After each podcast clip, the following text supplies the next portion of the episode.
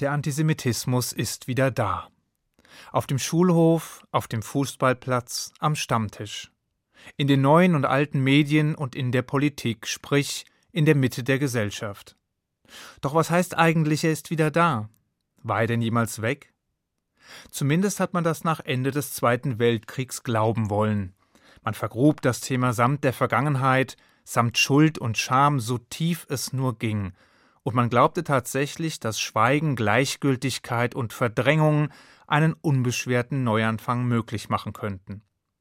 In gewisser Weise hat das auch funktioniert, zumindest vorübergehend.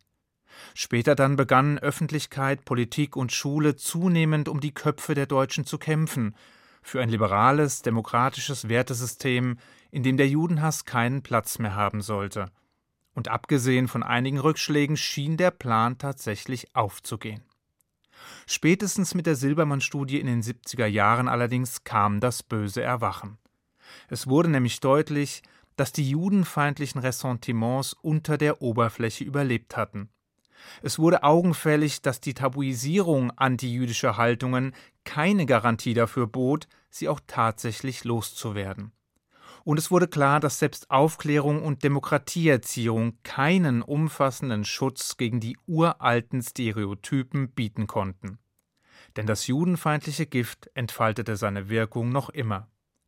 Sicher, es ging nicht mehr um eliminatorischen Judenhass, sprich, es gab keine nennenswerte politische Bewegung mehr, welche die vollständige Vernichtung der Juden forderte und auch die Vorurteile und Ressentiments gegenüber Juden waren einem Wandel unterworfen. Doch das sollte nur ein schwacher Trost sein, da noch immer etwa 25 Prozent der deutschen Bevölkerung latent judenfeindliche Vorstellungen hegten. Von den offen antisemitischen Zeitgenossen ganz zu schweigen. Und daran hat sich bis heute wenig geändert. Mal stieg die Zahl der Antisemiten leicht, dann sank sie wieder etwas je nach methodischem Ansatz und Zeitgeist. Doch trotz aller Bemühungen erwies sich der Antisemitismus als erstaunlich widerstandsfähig, als überraschend anpassungsfähig. Und damals wie heute kleidet er sich in immer neue Gewänder und sucht sich immer neue Wege in die Köpfe der Menschen. Mal kommt er im Gewand des christlichen Antijudaismus daher, mal in Form pseudowissenschaftlicher Rassentheorien und mal konzentriert er sich auf Israel als dem Juden unter den Staaten. Doch ob Antijudaismus, Antisemitismus oder Antizionismus, all dies sind nur verschiedene Erscheinungsformen und Begriffe für ein uraltes Phänomen, für die älteste und beständigste Form des Hasses in der Geschichte der Menschheit, des Hasses auf Juden, nur weil sie Juden sind. In jüngster Vergangenheit rückte das Thema in den Fokus der Öffentlichkeit, weil es eine Reihe antisemitischer Vorfälle gab, denen ausreichend mediale Aufmerksamkeit geschenkt wurde. Jüdische Schüler, die gemobbt wurden, Anfeindungen auf Sportplätzen, gebrüllte Hassbotschaften auf anti-israelischen Demonstrationen, Beleidigungen und gewalttätige Übergriffe gegen Juden, die in der Öffentlichkeit als solche erkennbar sind. Erst vor kurzem traf es zum wiederholten Male den Rabbiner der jüdischen Gemeinde Offenbach. Als dieser auf dem Weg zum Schabbatgottesdienst war, folgte ihm eine Gruppe arabischer oder nordafrikanischer Jugendlicher und beschimpfte ihn mehrfach als Scheiß Jude. Nun ist das für den Rabbiner an sich nichts Neues. Schließlich seien solche Beleidigungen Alltag, wie er berichtet. Doch das macht die Situation nur umso unerträglicher. Apropos Arabisch. Das Phänomen des Antisemitismus ist zwar uralt, gleichwohl haben wir es zunehmend mit einer neuen Variante zu tun, dem muslimischen Judenhass oder anders gesagt, dem Antisemitismus in der muslimischen Gemeinschaft. Dieser speist sich vor allem aus der Feindschaft gegenüber Israel und vergiftet die Stimmung in besorgniserregendem Tempo. Denn unabhängig von der Frage, wie viel Judenhass bereits im Islam selbst oder im Koran angelegt ist, steht zweifelsfrei fest, dass in den 30er und vor allem in den 40er Jahren des letzten Jahrhunderts ein Export nationalsozialistischer Ideologien in die arabische Welt stattgefunden hat. Dort stießen sie auf fruchtbaren Boden und infizierten bald die gesamte islamische Welt. Beschleunigt durch die Staatsgründung Israels fand die arabische Welt einen gemeinsamen Nenner, der sie miteinander verband, den Hass auf Israel und die Juden. Dass man obendrein mehrere Angriffskriege gegen den Judenstaat verlor, tat sein Übriges. Der Hass auf Israel und die Juden jedenfalls wird seither kräftig kultiviert und daneben für politische Zwecke missbraucht. Um von eigenem Versagen und innenpolitischen Problemen abzulenken oder um Allianzen zu schmieden, die andernfalls vollkommen undenkbar wären.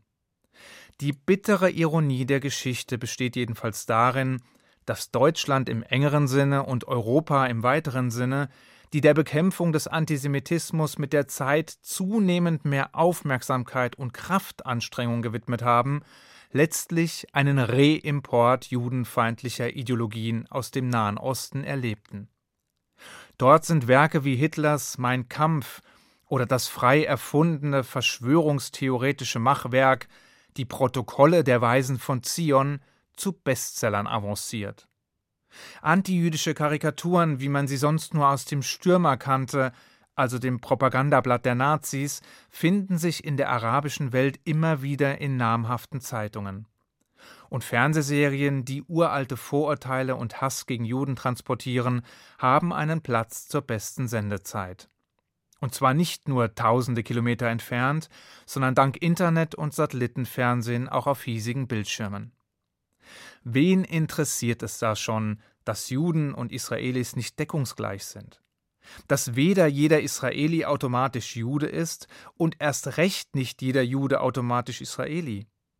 Wen interessiert es schon, dass über 25 Prozent der Einwohner Israels überhaupt keine Juden, sondern arabische Muslime, Christen, Bahai oder sonst was sind? Und dass 99 Prozent der Juden in Deutschland wiederum keine Israelis sind? Das sind Feinheiten, die unter der groben Keule des Hasses begraben werden. Und deshalb wird nach dieser Logik auch jeder Jude, unabhängig von Nationalität, Herkunft oder politischer Einstellung, zum Feind, ganz egal, wo auch immer er lebt. Jedes religiöse Symbol und jede Insignie, wie die traditionelle Kopfbedeckung, die Kippa oder der Davidstern, können deshalb im schlimmsten Fall Beleidigungen und körperliche Angriffe nach sich ziehen. Deshalb warnte der Präsident des Zentralrats der Juden bereits 2015 davor, sich in bestimmten Vierteln mit überwiegend muslimischer Bevölkerung durch das Tragen der Kippa als Jude zu erkennen zu geben. Dieses Statement beinhaltete allerdings gleich einen doppelten Offenbarungseid. Einen aus Sicht der Juden, deren höchster Repräsentant dazu aufrief, im Zweifel die eigene Identität zu verleugnen, und einen aus Sicht Deutschlands, welches das Wiedererstarken des judenfeindlichen Virus nicht zu verhindern wusste. Dabei muss eines klar sein. Antisemitismus ist ein gesellschaftsübergreifendes Phänomen.